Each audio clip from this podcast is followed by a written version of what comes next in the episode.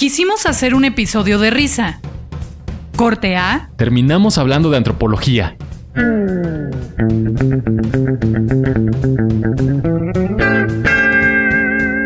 Corte A. Hola, ¿qué tal? Bienvenidos a Corte A, este podcast que semana a semana trae para sus oídos un montón de tarugadas que nos hacen pasarla muy bien y que esperamos a ustedes también.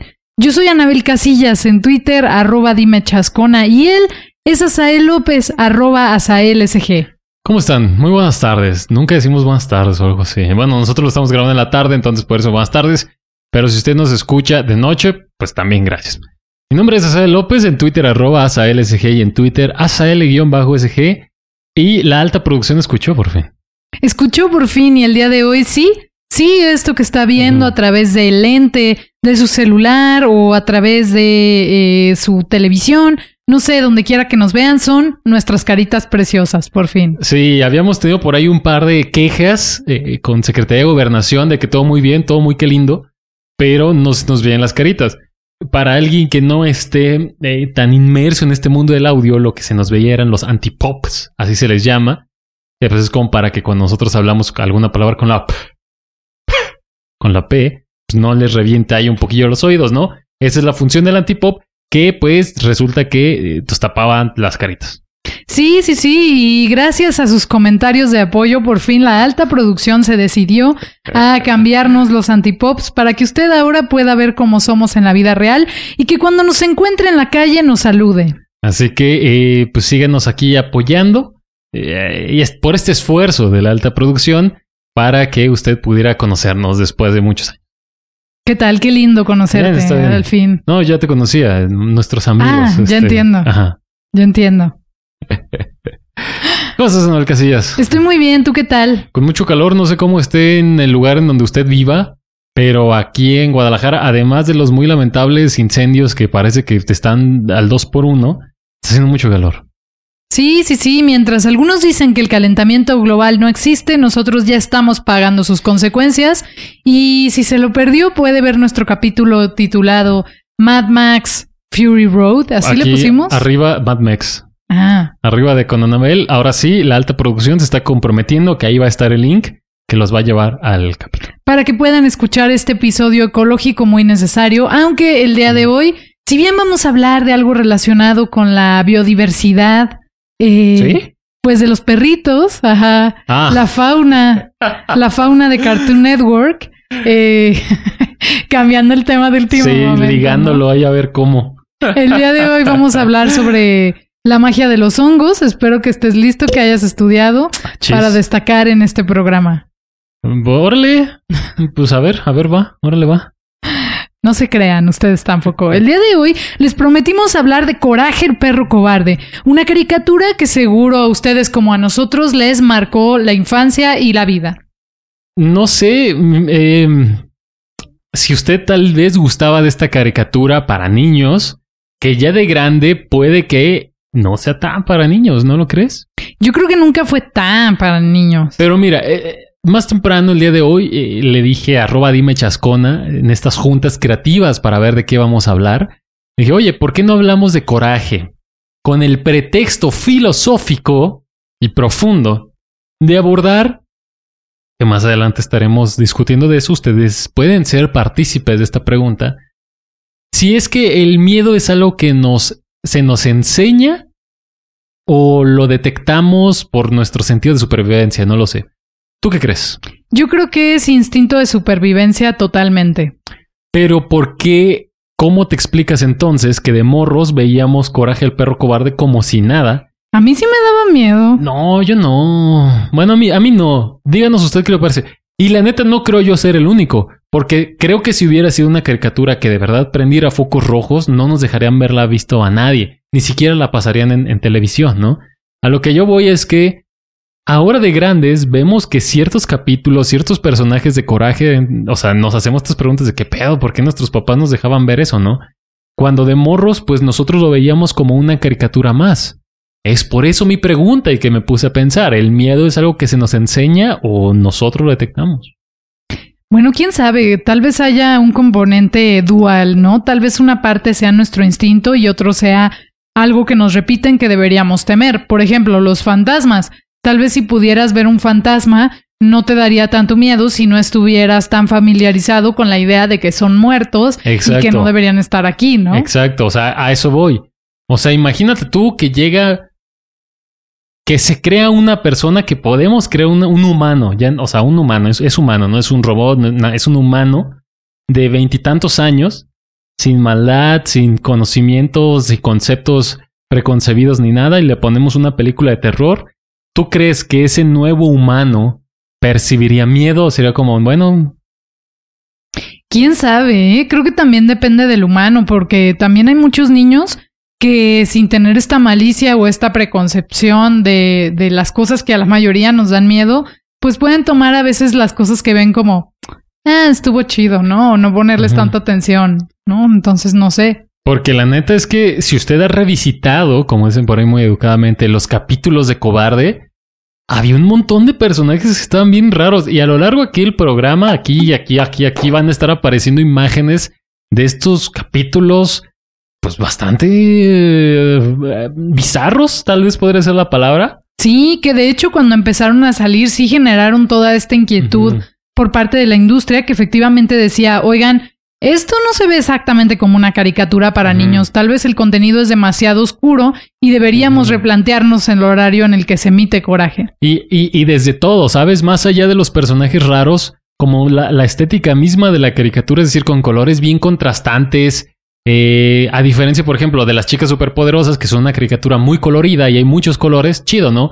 Acá con Coraje vemos un, un contraste bien marcado, eh, viven en una cabaña en medio de la nada, eh, no sé. Sí, si recuerdan, eh, Coraje era en realidad la historia de una mascota que vivía con dos gilibilis. Sí, disculpan mi grosería porque sé que no es políticamente correcto lo que dije. No, yo no entendí la verdad. Bueno, luego hablamos fuera del aire. Eh, pero son Muriel y Justo. Y Muriel y Justo son dos ancianos que viven, como bien dices, en una cabaña en las afueras de algún pueblo casi fantasma de Estados Unidos.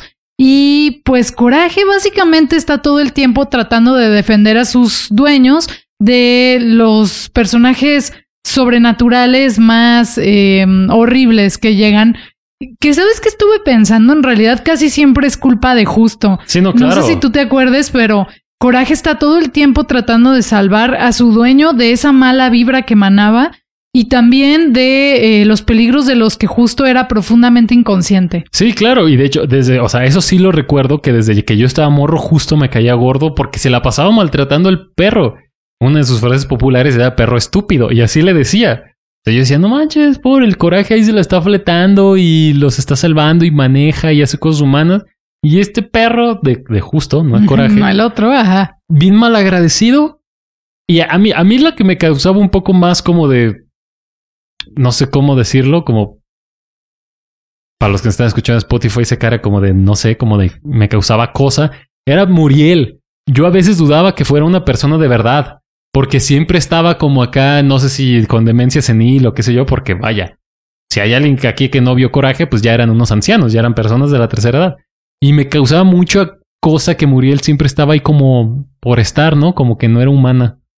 Hay un capítulo, bueno, está como enterrado en mi subconsciente, no sé si era así, pero ahorita me acordé, en el que creo que dos marcianos ocupan el lugar de Muriel y justo. Sí, sí, pasó. Sí, sí, sí. Eso era horrible, a mí me parecía lo peor. Y, lo peor de todo es que nadie le creía coraje. Algo así como en el sexto sentido, que todos ven menos, o sea, que, o sea, el, el, protagonista nadie le cree porque ve cosas. Lo mismo pasaba con coraje. Coraje veía ovnis, muertos, ¿sabe? entes, eh, manifestaciones, veía la, inclusive la malicia en personajes que todos los demás veían y nunca le creían al pobre perrito.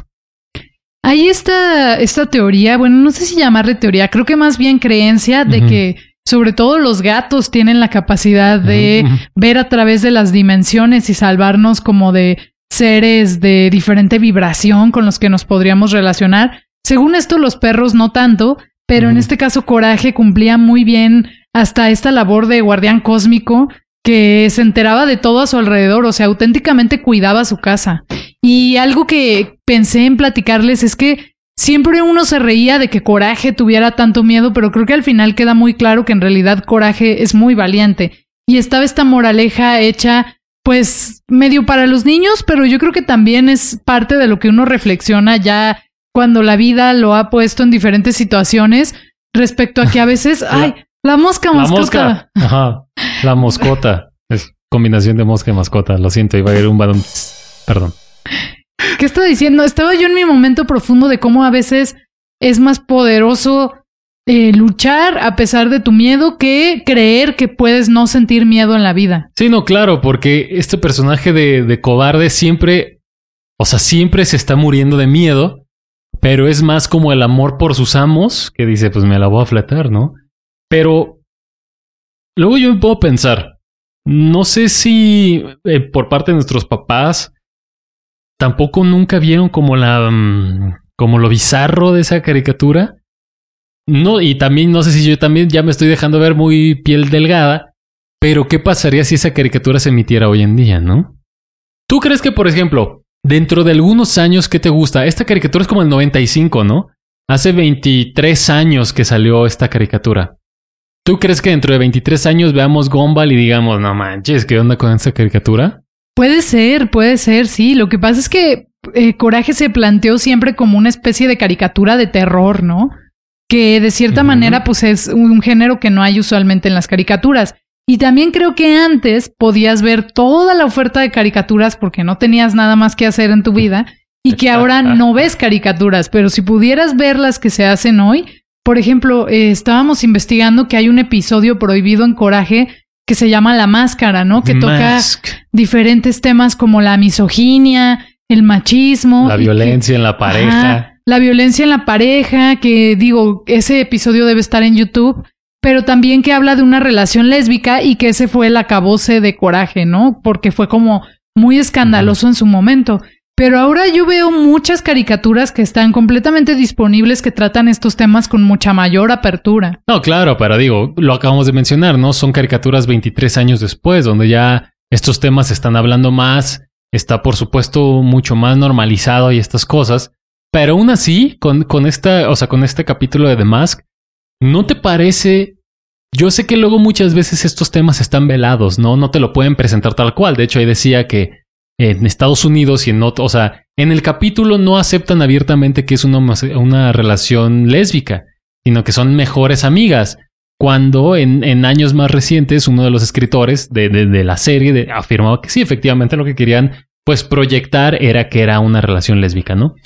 Pero aún así, ¿no te parece una forma muy, pues sí, muy oscura de, de tratar estos temas?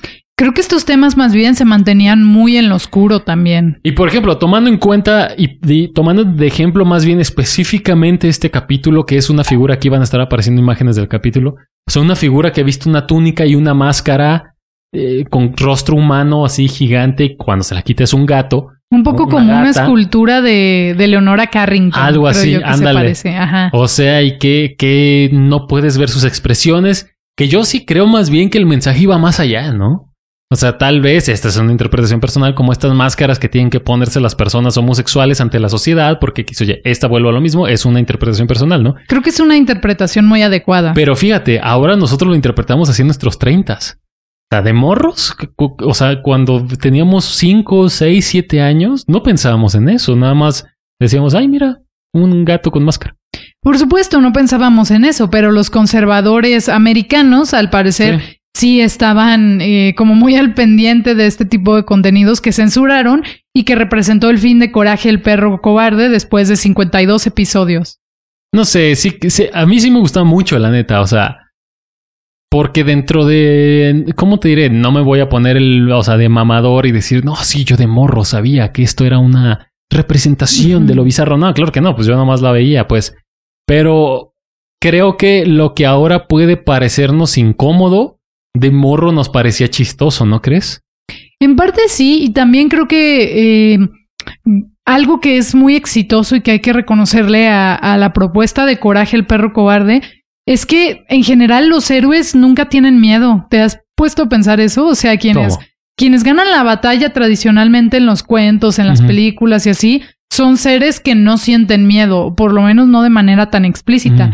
Y en cambio, Coraje, todas sus vicisitudes estaban alrededor de me estoy muriendo de miedo, pero tengo que salvar a mis humanos de caer al infierno si no me pongo listo, ¿no? Pues creo que eso puede ser muy humano, también irónico que el que lo represente sea un perro, ¿no? Pero sí creo que eso puede ser algo muy... Yo pensaría y tal vez apostándole mucho a la humanidad. O sea, sí creo que esa podría ser una situación a la que todos nos enfrentaríamos, ¿no? Ajá. O sea, que por tu familia, sea quien sea, ¿no? Tu familia, tu hermano, tu mamá, tu papá, tu esposa, tus hijos, pues puede que sea tu, o sea, más tu miedo, pero si está de por medio su salud o qué sé yo, pues te la vas a fletar, ¿no? Exacto. Coraje al final está tratando de salvaguardar la tranquilidad de su hogar, que es muy fuerte. Pero digo que cree, es que sí, sí me, me, puse yo a pensar y ya poniéndome más conspiranoico si tú quieres, y por supuesto no teniendo alguna base científica. ¿Crees que estas cosas que nosotros vimos de niños de alguna manera afectaran a las personas que somos ahora? Wow. Es que es decir, y, mira, por ejemplo, mencionamos a, esta figura de a esta caricatura de las chicas superpoderosas, que tiene este personaje que se llama él, que es un diablo, que hoy que es transvesti. Que exactamente, que hoy siendo adultos vemos y decimos, no manches, este es un personaje de la comunidad LGTB, ¿no? O sea... Pero ya lo sabíamos desde antes, ¿no crees? O sea, quizás no le poníamos nombre, pero sí sospechabas como... Hmm. Pues sí, o sea, es que, o sea, yo recuerdo que, o sea, como, ¿qué es esto, no? O sea, lo que sea, a, mí se me hacía bien chido el personaje de él, a pesar de que es un antagónico, a mí me caía muy bien, pues porque estaba todo loco el vato, ¿no?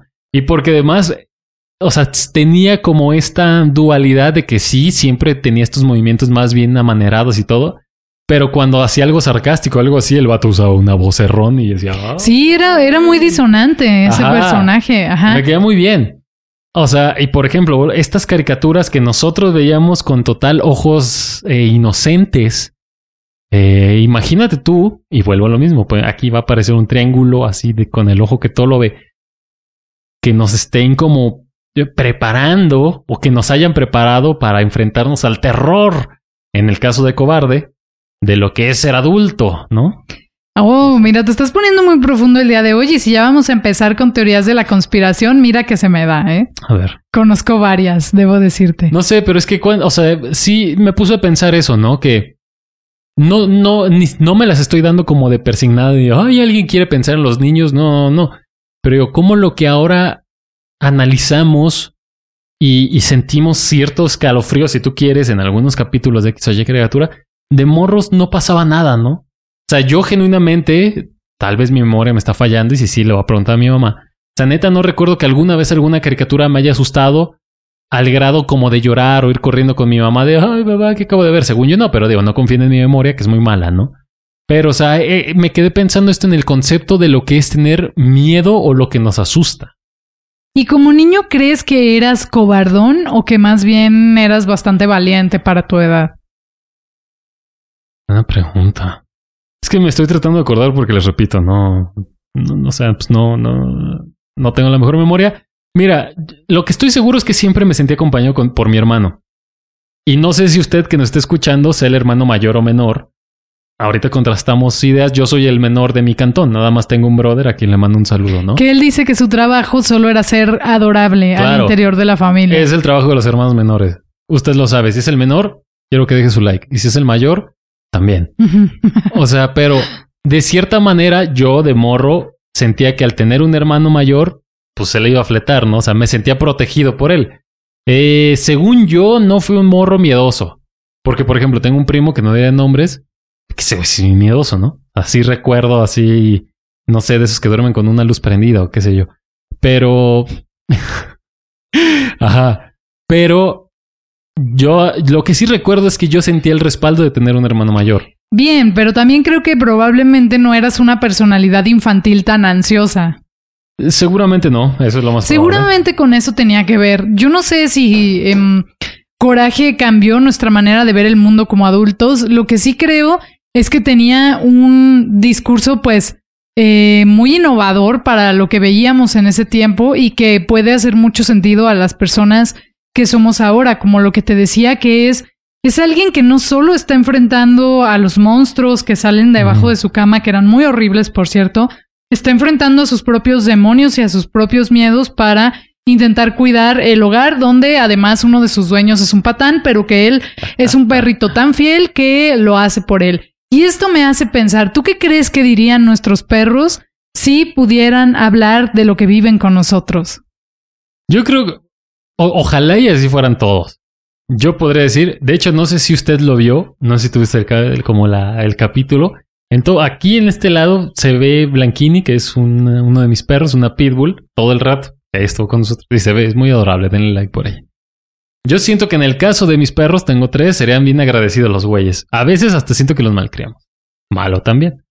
Pero eh, si nos vamos como extremos de que estén aquí eh, todos gordos, a que estén en la calle todos flacos y con peligro, pues yo prefiero que estén aquí todos gordos, ¿no? ¿Tú crees que nuestros perros sean críticos de nuestras vidas? O sea, ya es que no, pues, pero tienes que imaginarlo.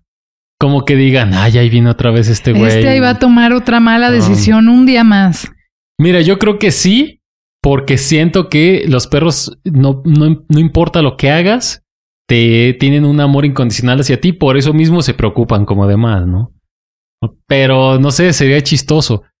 O sea, eso me lleva, por ejemplo, a la, a la película de Op. De que con esta tecnología que les pueden un collar, ¿sabes? Que mira, yo digo, jajaja, qué adorable, luego digo, no sé. Ajá, exacto, exacto. A lo mejor serían mega enfadosos. Deja, deja tú de lo enfadosos. Yo lo veo como.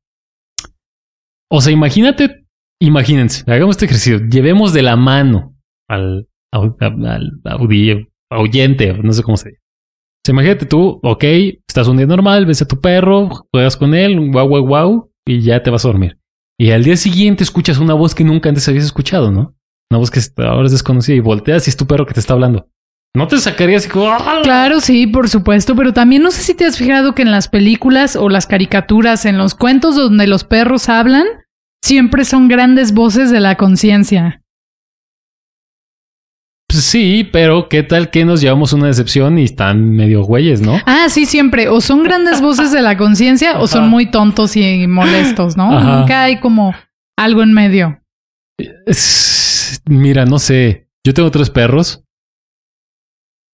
Me los quisiera imaginar a cada uno como con su voz.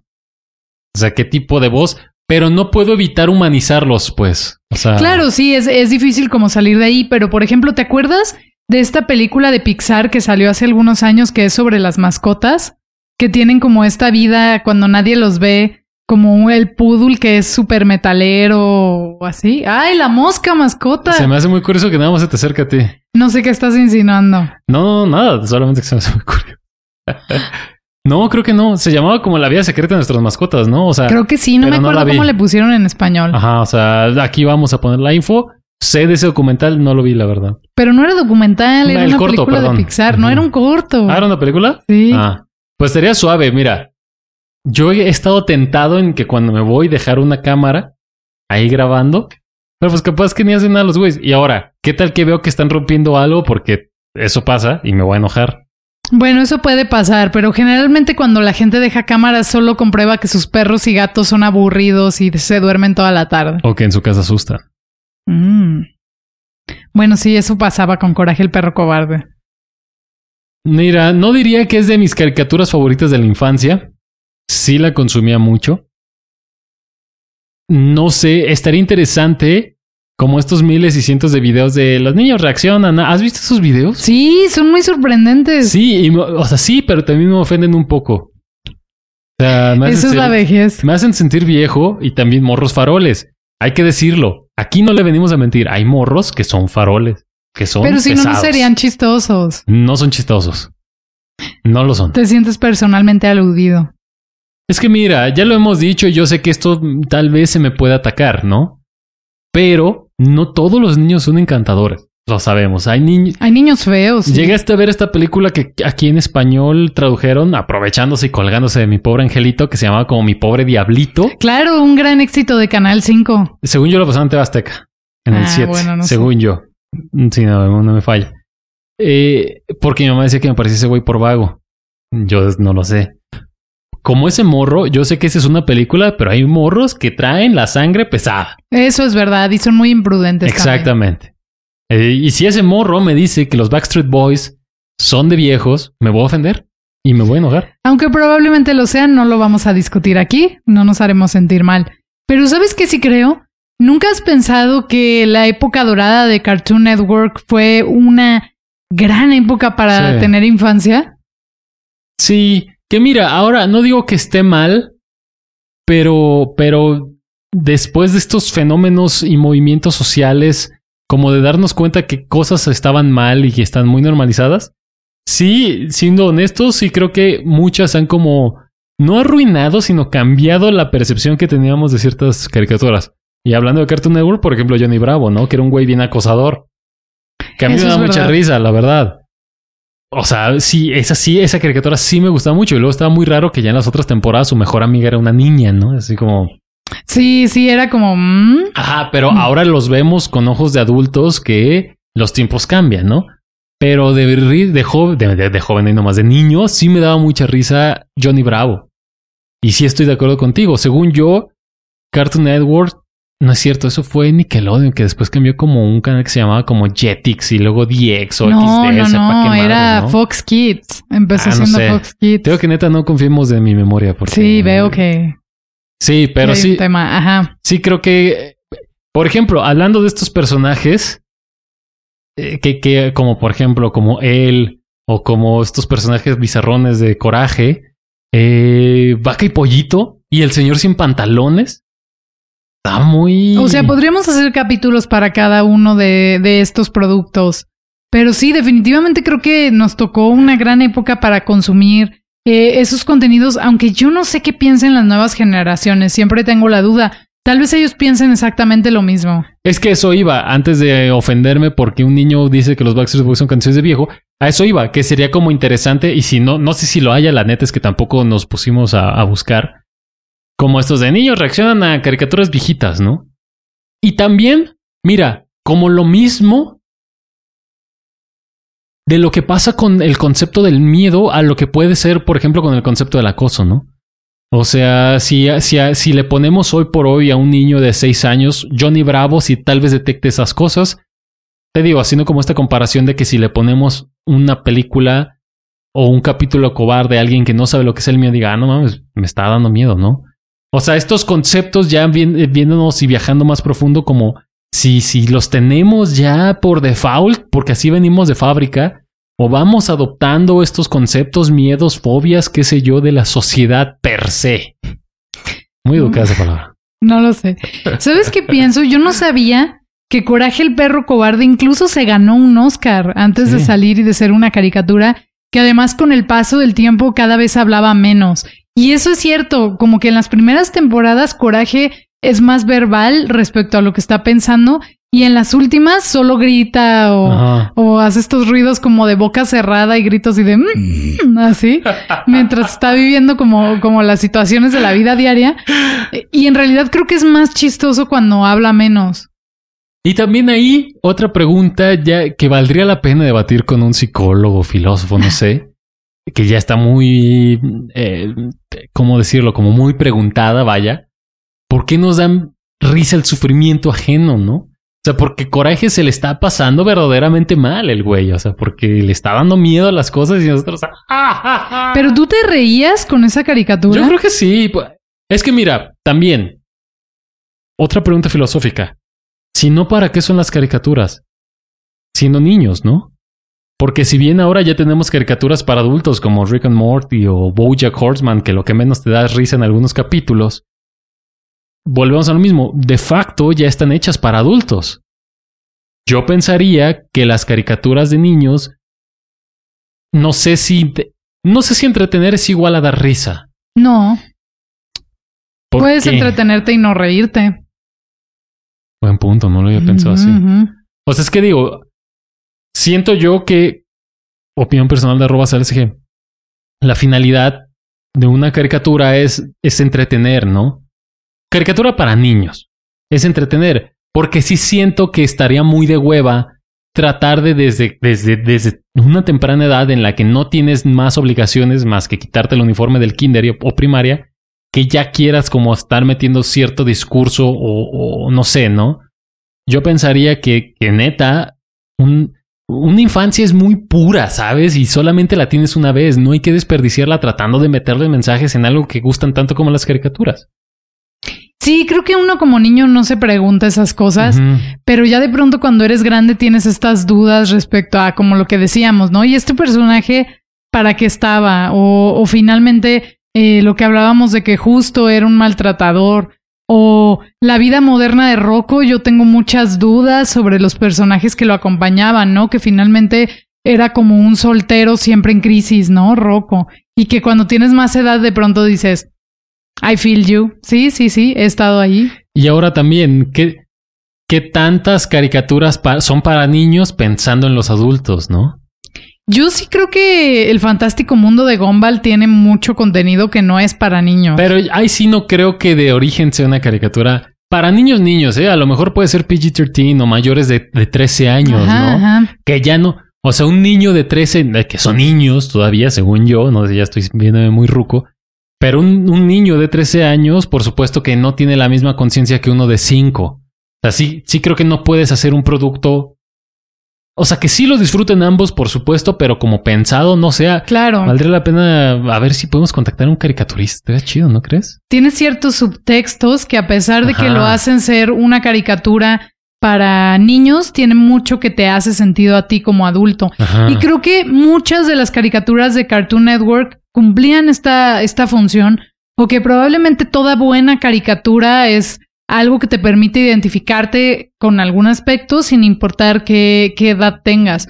El fenómeno de las chicas superpoderosas también fue muy interesante porque además fue una caricatura que vino a poner el discurso del feminismo en un momento en el que ninguna caricatura estaba hablando de, del poder de las chicas. Y yo no sé si te acuerdas, pero en un principio esa caricatura en español se llamaba Las chicas, coquetas. ¿no? Exacto. Y después como que dijeron, ah, hay que cambiarle el nombre. Las chicas coquetas. y hubo todo un trabajo para volverlo las chicas superpoderosas, ¿no? Que iban a ser heroínas. Me está volviendo loca esta mosca. Ahí está, mira, puedes o sea, ya no, no puedo con esto. No puedo trabajar así la alta producción tiene que hacer algo. Por favor, que me pongan una bolsa con agua por aquí cerca o algo que sirva para espantar a las moscas. Pediremos a uno de los 79 staff que están por acá que atiendan eso. Producción, por favor, aquí sí no puedo hacer mi trabajo. Arruina mi maquillaje. Sí, miren, la artista no puede fluir. No me acuerdo qué estábamos diciendo mientras fracasábamos y la alta producción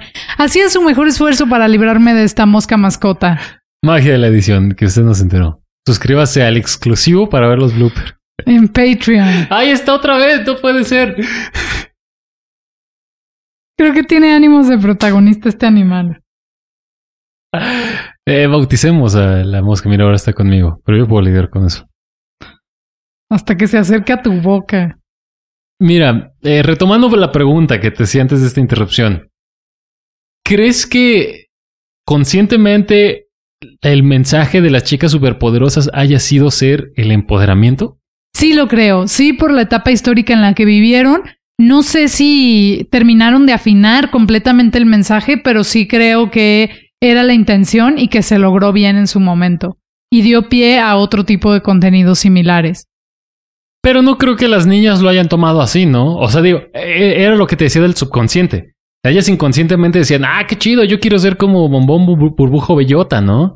No creo que ellas digan, ay, esta caricatura alimenta mi feminismo, ¿no? Hoy si detuviéramos a una niña en la calle, así al azar, y le preguntáramos si es feminista, tal vez tendría un, un contexto importante para decir que sí, ¿no? Porque ahora es algo que está como hasta en términos muy pops, o sea, estamos más relacionados con eso en los principios de los 2000 por ahí, ni siquiera sabíamos qué era el feminismo, o sea, solo comenzábamos a hablar de que era importante decir que las niñas éramos poderosas, ¿no? Era el tiempo ya después de las Spice Girls, que quizá era como lo que había en la música y demás. Las chicas superpoderosas de pronto sí eran muy eh, innovadoras, ¿no? Y llegaban a, a marcar un antes y un después. Deberíamos hacer un corte A de las chicas superpoderosas. Sí, yo sí las veía, la neta.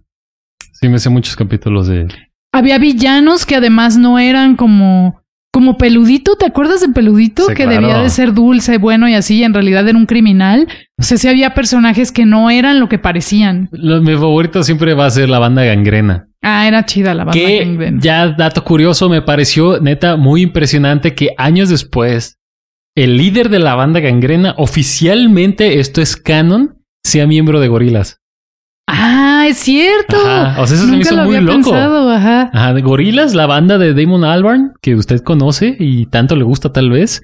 Eh, por algún tiempo desconozco si hoy por hoy sigue siendo miembro oficial de la banda, pero yo me acuerdo que pensé que era mame y después no, es oficialmente el miembro de la banda gangrena es miembro de Gorilas. Oh, wow, yo no sabía eso, pero siempre lo había pensado que se Sí, parecían no, es como un poco. Sí, Ajá. es él.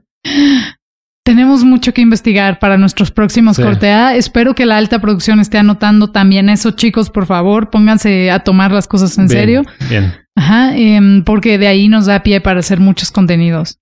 ¿Qué te parece si eh, con esto concluimos la misa de hoy? Que hoy se termine así este episodio de Corte A. Muchas gracias a Mosca Mascota por interrumpir interminablemente este episodio. Se le quiere. Adiós. Chao. Y ahora, el rincón poético de Dotbell. Mm. Sopa es amor acróstico 23. S es por la magia de tu sonrisa. O es por el olor de tus axilas. P, tus piecitos planos preciosos. A, por el amor con el que te hice este poema. Ah, gracias. Esta ha sido otra visita al rincón poético de Dotbell.